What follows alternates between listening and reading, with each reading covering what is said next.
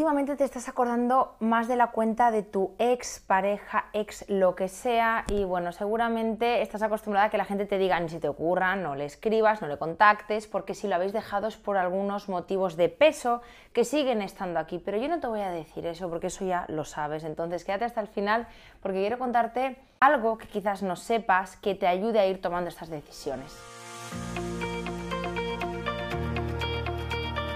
Encuentra inspiración para irradiar la autoestima y autenticidad que necesitas para traer las relaciones que mereces.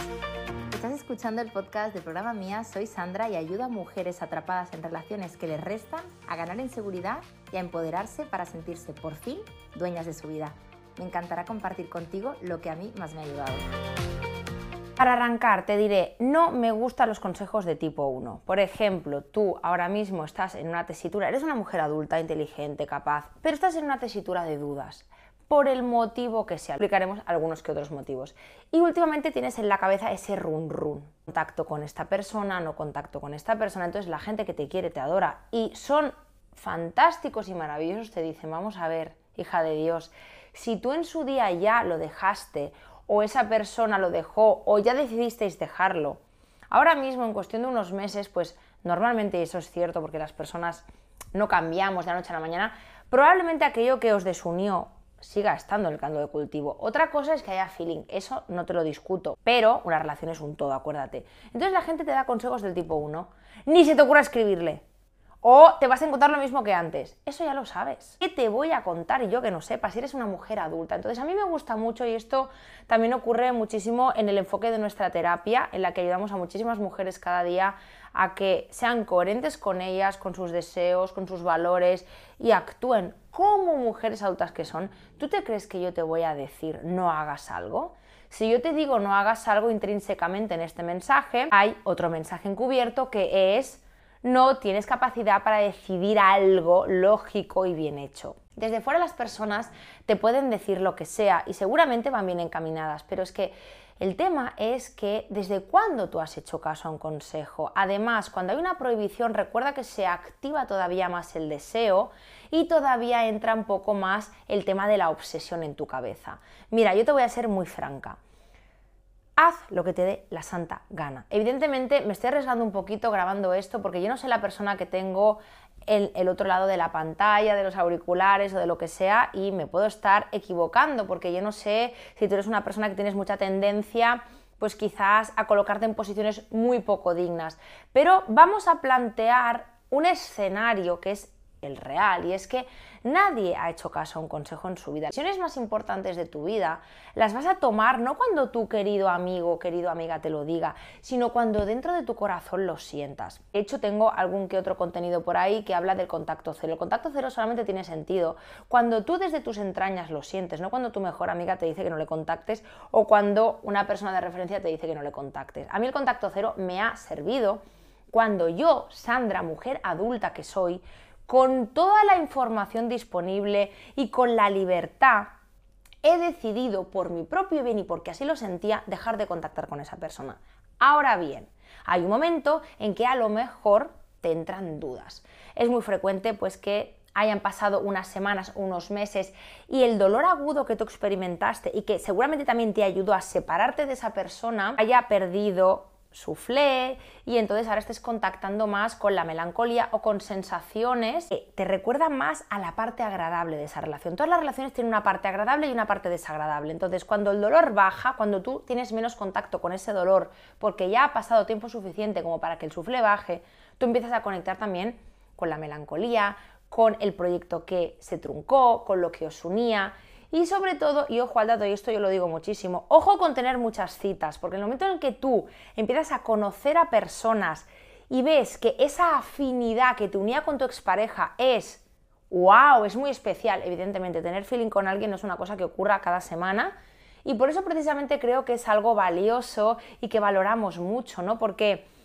el feeling entre personas es algo mágico que se da, eso no quiere decir que no te vaya a pasar en tu santa vida, evidentemente te va a volver a pasar, pero claro, ¿quién tiene las santas narices de dejar un vacío fértil esperando o con la ilusión de que llegue algo que no conoces y que no has visto en tu vida, si en tu último recuerdo, eh, el último vínculo potente que tuviste fue con tu ex. Pues evidentemente puede ocurrirte. O sea, yo te voy a hablar también, aparte de como psicóloga, como mujer. Y tú tienes citas y lo que te ocurre es que a lo mejor la cita no funciona y entonces aquello que pretendías que es, ostras, voy a conocer a gente nueva para así olvidarme todavía más de esa expareja que a lo mejor ya decidimos dejarlo y por motivos de peso, sale el tiro por la culata. ¿Por qué? Además de no experimentar feeling con esas nuevas citas, hace que el feeling que tú tenías con tu ex cobre más relevancia. ¿Eso te estoy queriendo decir a tu ex? No. Paréntesis. Ahora, luego te sigo contando, pero si esto te está ayudando hasta ahora, suscríbete a mi canal y haz posible que cada domingo a las 8 de la tarde siga aquí con un vídeo nuevo con información relevante que me ha ayudado a mí, o ha ayudado a las mujeres que están en nuestra terapia o han ayudado a muchísimas personas que están siguiéndonos en nuestros contenidos, tanto en TikTok como en Instagram, como en YouTube, como en Spotify, que también nos puedes encontrar. Lo dicho, no te estoy diciendo que contactes con tu ex. Eso solamente lo vas a decidir tú. Pero te estoy poniendo un poco el escenario. Mira, normalmente cuando tienes ganas irrefrenables de contactar a tu ex, yo lo que te diría es que te tomes una aspirina simbólicamente hablando y dejes pasar esa ansia o esas ganas. Y te diré por qué, porque muchas veces simplemente si no te lo prohíbes, como te digo, la prohibición es malísima y hace que tú tengas todavía más ganas. Entonces, por eso te digo, no hagas caso a los consejos del tipo 1. Tú tómate una aspirina simbólica, deja pasar unas horas, unos días, y cuando pase esa intensidad tan aguda de que quieres contactar con esa persona, pregúntate el para qué. De la razón, dite, vale, ¿para qué voy a contactar con esta persona? ¿Para qué? A mí esta pregunta me ayuda muchísimo, porque normalmente el para qué seguramente es para paliar un vacío o para em, sentirte acompañada o para volver a conectar con el amor, porque seguramente otros planes este arsenal a lo mejor de personas que has conocido o a lo mejor el tiempo que has dejado pasar no ha sido suficiente como para que tú vuelvas a conectar con emociones tan positivas con las que conectaste con tu ex. Entonces, plantearte desde qué lugar contactas con tu ex. Yo te diré, a mí me ha funcionado muy mal quedarme con Isis. Yo soy una persona que necesito todos los cartuchos que yo tengo aquí preparaditos. Yo me quedo con cartuchos sin quemar. Muchas veces lo que me ha ocurrido es que me voy a la mente, me voy a los pensamientos rumiantes, repetitivos, obsesivos y yo me quedo con el easy, easy, easy. Yo soy persona de no quedarme con dudas. A mí el tener una duda me hace que yo no pueda avanzar. Y por eso, cuando las personas llenan la boca diciendo no, no contactes con tu ex, yo siempre pienso, ¿qué tal si confiamos más en el ser humano, tratamos a las personas como seres humanos adultos? Y les decimos simplemente, ¿a qué quieres contactar con tu ex? Y esto te lo pregunto yo a ti, te trato como una persona adulta. Y luego también te diré que si hay un motivo de peso y si tú tienes la sensación de que te has quedado con algo en el tintero, al final la persona que va a sufrir tanto las bondades como las consecuencias vas a ser tú. Entonces yo sí que te diría, ¿estás preparada o te sientes preparada para sostener todo lo que pueda llegar de ese contacto?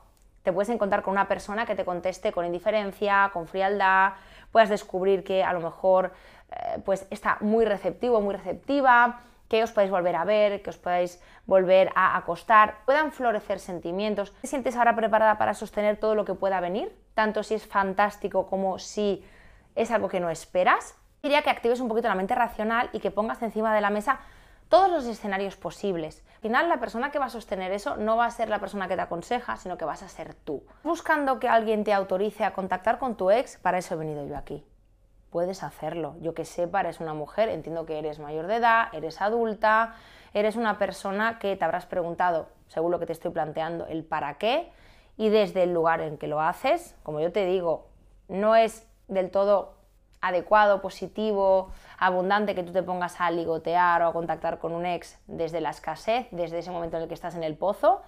Por eso te digo que te tomes esa aspirina simbólica y si pasado ese día, esos dos días o esos tres días sigues teniendo ganas de contactar a esa persona y realmente sientes que no es desde la escasez, no es desde el me siento sola, estoy aburrida o he tenido una cita que me ha salido mal y entonces me doy cuenta de que va a ser imposible contactar con una persona como conecte con mi ex, entonces, ¿cuál? Tienes que decidir, a lo mejor es buena idea que contactes con él. Mira, yo siempre digo, todo lo que la vida te depara son experiencias relevantes para que tú definitivamente puedas tomar una decisión. Por eso cuando hay personas que dicen, es que yo no creo mm, que después de dejarlo con alguien te tengas que volver a ver, yo siempre digo, ¿y quién, quién ha dicho eso? ¿Dónde, ¿Dónde está escrito eso? Porque hay personas, y esto a mí me ha pasado, que necesitan A lo mejor un golpe, otro y otro. Si necesitas 380.000, te digo, por favor, cuídate y protégete. Pero a veces los necesitamos. Los necesitamos para que realmente en tu corazón tú puedas cerrar esa historia. Repito, da igual lo que te digan tus amistades o tus familiares.